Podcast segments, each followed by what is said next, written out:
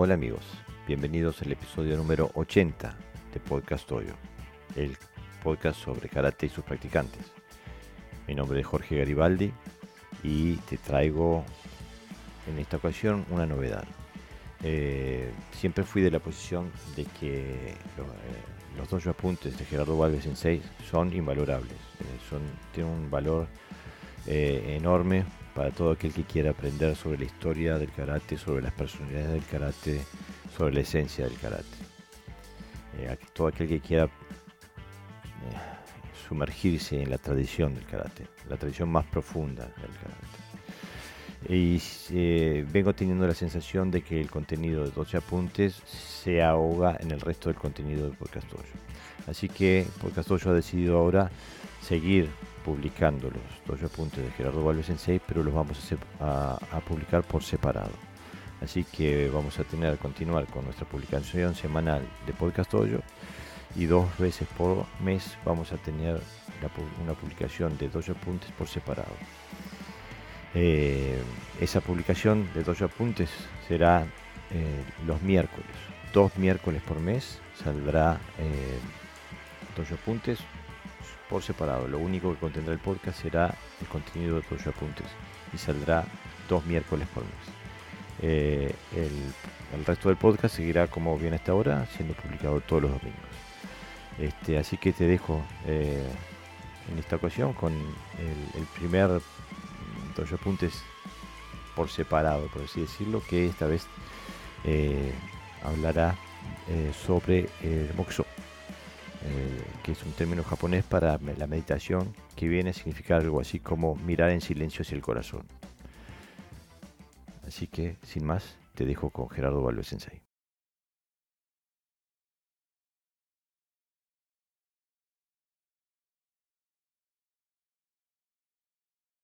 ¿Cómo están amigos de Camino? Aquí nuevamente en una entrega de mis recordados, queridos, añorados doy apuntes. Hoy dedicado a una palabra, Mokuso. A ver qué nos dice. Mokuso, pronunciado normalmente como Mokso, es un término japonés para meditación que viene a significar algo así como mirar en silencio hacia el corazón aunque también se le atribuye la traducción de reflexión tranquila. Es el concepto de un estado que se alcanza mediante el entrenamiento mental, unido a la relajación y a la respiración que, combinados con la postura adecuada, nos permiten regresar al estado mental de un recién nacido, carente de miedo, sin conocimiento de lo que es el estrés, el dolor, la duda, etc. Nos capacita para dejar la mente en blanco y concentrarnos para poder afrontar diferentes situaciones sin que emociones o dudas restrinjan nuestros movimientos. Es parte del entrenamiento del Mushin, que proviene del budismo Zen. Ahora, ¿en qué consiste Mokuso? Mokuso es un entrenamiento mental se trata de alcanzar un estado de conciencia superior en el que los problemas del día a día, las tensiones del trabajo o los temas personales queden fuera del tatami. Cuando hacemos kumite, cuando luchamos en un torneo o simplemente cuando nos enfrentamos a un agresor, nos defendemos y contraatacamos, concentrándonos en las técnicas que conocemos. Ponemos nuestra mente en realizar los movimientos y ejecutarlos lo mejor que podemos, pero limitamos la mente a dicho movimiento. Si un luchador experimentado vacía su mente de emociones o pensamientos que le distraigan, llega a un momento en que puede realizar los movimientos y técnicas de forma automática y natural. Estar tensos y bajo el yugo de emociones nos, hace desperdiciar energía y velocidad. Fijarnos en cosas que no son importantes y desatender aspectos del combate que pueden ser decisivos. Con la mente en blanco, concentrada en la lucha o entrenamiento, un luchador no está sometido a nada. Puede reaccionar y actuar de forma más intuitiva a la hora de entrar en el enfrentamiento y sobre todo estar atento al movimiento de nuestro oponente.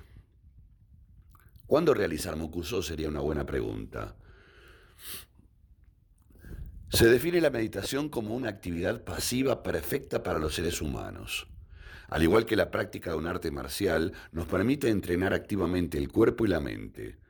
El Mokuso nos permite entrenar la mente para controlar mejor nuestro cuerpo. El momento ideal para hacerlo podría ser antes y podría ser también después de una clase. Antes de clase es beneficioso realizarlo para dejar los problemas fuera y concentrarnos en el inmediato entrenamiento, vaciando la mente de emociones. Nos relajamos y nos concentramos en la actividad que vamos a experimentar para disfrutarla lo más posible. Después de la clase, el Mokusó nos permite hacer una pausa para relajarnos, descansar y reordenar nuestros pensamientos para volver a casa. Debemos reflexionar sobre lo que hemos aprendido y, y limpiar de pensamientos la mente. La relajación elimina el estrés y nos hace ver las cosas de otra manera. La satisfacción física y mental es óptima tras salir del dojo. Ahora bien, ¿cómo realizar Mokuso? A la hora de practicar Mokuso se combinan la postura corporal, la respiración y la concentración.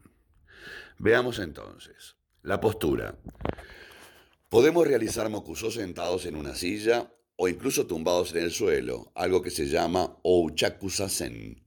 Sin embargo, la postura corporal óptima para realizar mokusó parte del Seiza. Adoptaremos pues una postura cómoda, con los empeines pegados al suelo y la columna totalmente recta. Debemos estirar la espalda como si quisiéramos tocar el techo con la cabeza retraer la barbilla ligeramente hacia atrás y hacia el pecho, y dejar los hombros muy relajados y caídos. Si la postura aún, no es, aún es incómoda, podemos sentarnos con las piernas cruzadas, pero la columna debe estar completamente recta. El dorso de la mano izquierda debe descansar sobre la palma de la mano derecha. Ambos dedos pulgares deben hacer contacto en la punta, formando una especie de ojo o cavidad frente al jara. Recordamos que jara es el bajo abdomen, ¿no? Como si fuera una prolongación uno del otro. Otra variante de las manos es colocarlas sobre los muslos en seisá, con los dedos pegados y apuntando hacia adentro. Algo importante, debemos cerrar los ojos o entornar los párpados con la mirada muy baja. La mano izquierda simboliza el mundo espiritual, mientras la derecha simboliza lo real y mundano. La respiración es vital. Veamos que la respiración es la clave para realizar el mokusó correctamente. Debe partir del abdomen y, trabajando, y trabajado con el diafragma. Ha de realizarse en ciclos lentos y pausados.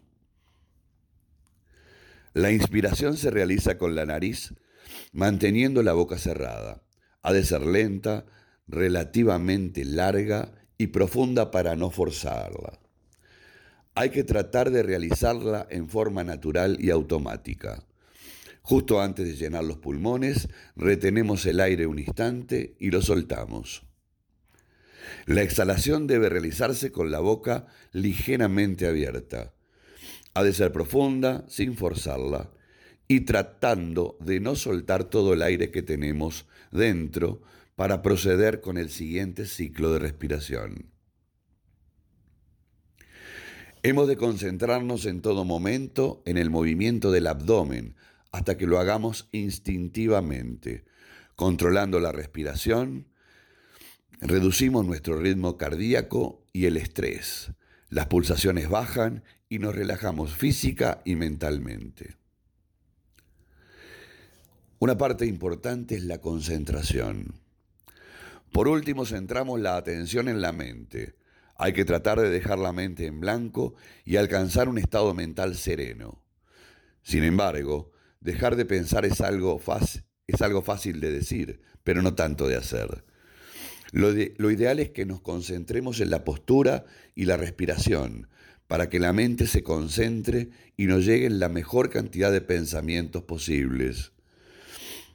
Los pensamientos que sigan llegando serán obviados hasta donde sea posible. Sin obsesionarnos con su significado.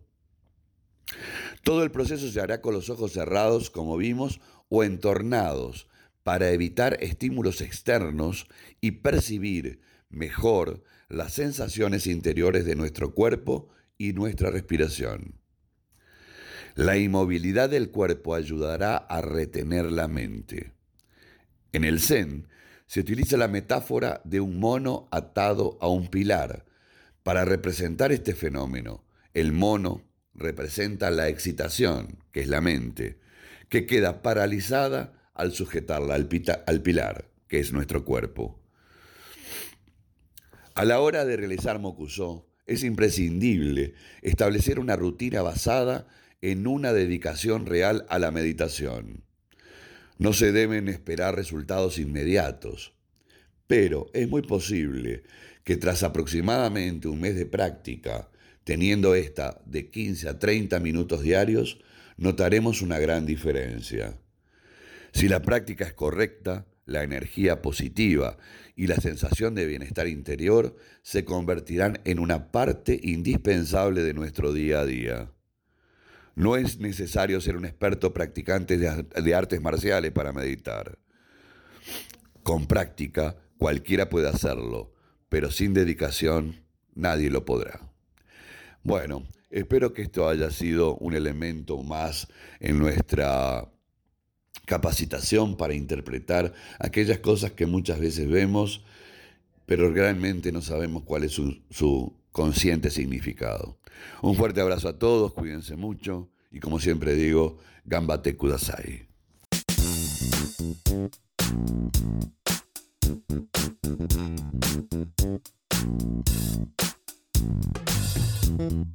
Bueno amigos, eso ha sido todo por hoy.